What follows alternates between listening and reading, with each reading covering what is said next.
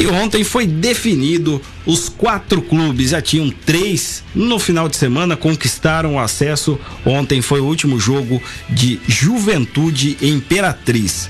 Com a definição dos vencedores das quartas de final da Série C, quatro times carimbaram essa participação na Série B de 2020. É o Náutico, Confiança, Sampaio Correia e Juventude. Os times que avançaram para as semifinais e já asseguraram o acesso. Dessa forma, as semifinais serão Confiança e Sampaio Correia, Náutico e Juventude. Os jogos se iniciam já no próximo final de semana. Dois times comemoraram a promoção à segunda divisão ainda no sábado. O primeiro foi o Confiança, que empatou com o Ipiranga de Erechim, no Rio Grande do Sul. O gol da classificação saiu aos 39 minutos do segundo tempo.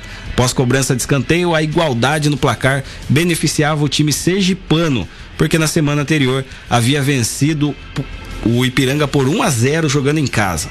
E quem vai encarar o Confiança na semifinal é o Sampaio Correia chamada de Bolívia Querida lá no Maranhão, teve o trabalho para despachar o outro gaúcho nas quartas, ganhou do São José por 3 a 2 como mandante. As equipes haviam ficado em 0 a 0 no primeiro duelo. O jogo no Maranhão, os visitantes foram buscar o empate duas vezes, mas os anfitriões tomaram a dianteira de maneira definitiva aos 32 minutos da etapa final. Já no domingo foi a vez do Náutico se credenciar para a Série B em um jogo tumultuado contra o Paysandu. Com empate sem gols no Pará, uma nova igualdade levaria a decisão para as penalidades. Que foi o que aconteceu. O Papão chegou a abrir 2 a 0 no placar, mas permitiu a reação dos alvirrubros e acabou levando o gol de empate aos 49 minutos do segundo tempo. Em pênalti muito contestado. Contestado não, não foi pênalti.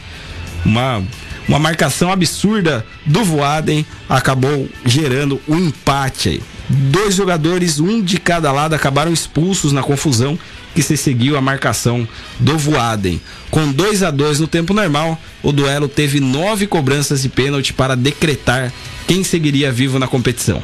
O Náutico acertou suas cinco batidas e o Paysandu três das quatro cobranças. Foi a deixa para os torcedores emocionados invadirem o gramado que virou um formigueiro humano. Os mais exaltados chegaram a subir nas traves e até beijar a grama. Também teve a parte do, do, de torcedor abraçando o árbitro, declarações de amor para o Voaden. Numa coisa, os próprios torcedores é, perceberam ali que não foi pênalti, enfim, quiseram agradecer. Também teve relato do Hélio dos Anjos, técnico do Náutico, que disse que teve sofreu agressão. Segundo ele, ele deu porrada, inclusive, em um jogador, em um torcedor do Santa Cruz. E ontem, quem carimbou o acesso foi o Juventude. Não tomou conhecimento do Imperatriz, que jogou em Caxias do Sul. Após empatar 100 gols no Maranhão, o clube gaúcho fez 4 a 0 no Alfredo, Alfredo Jacone. Lembrando que o Juventude caiu o ano passado da Série B para a Série C, já voltou assim como aconteceu com o Sampaio Correia.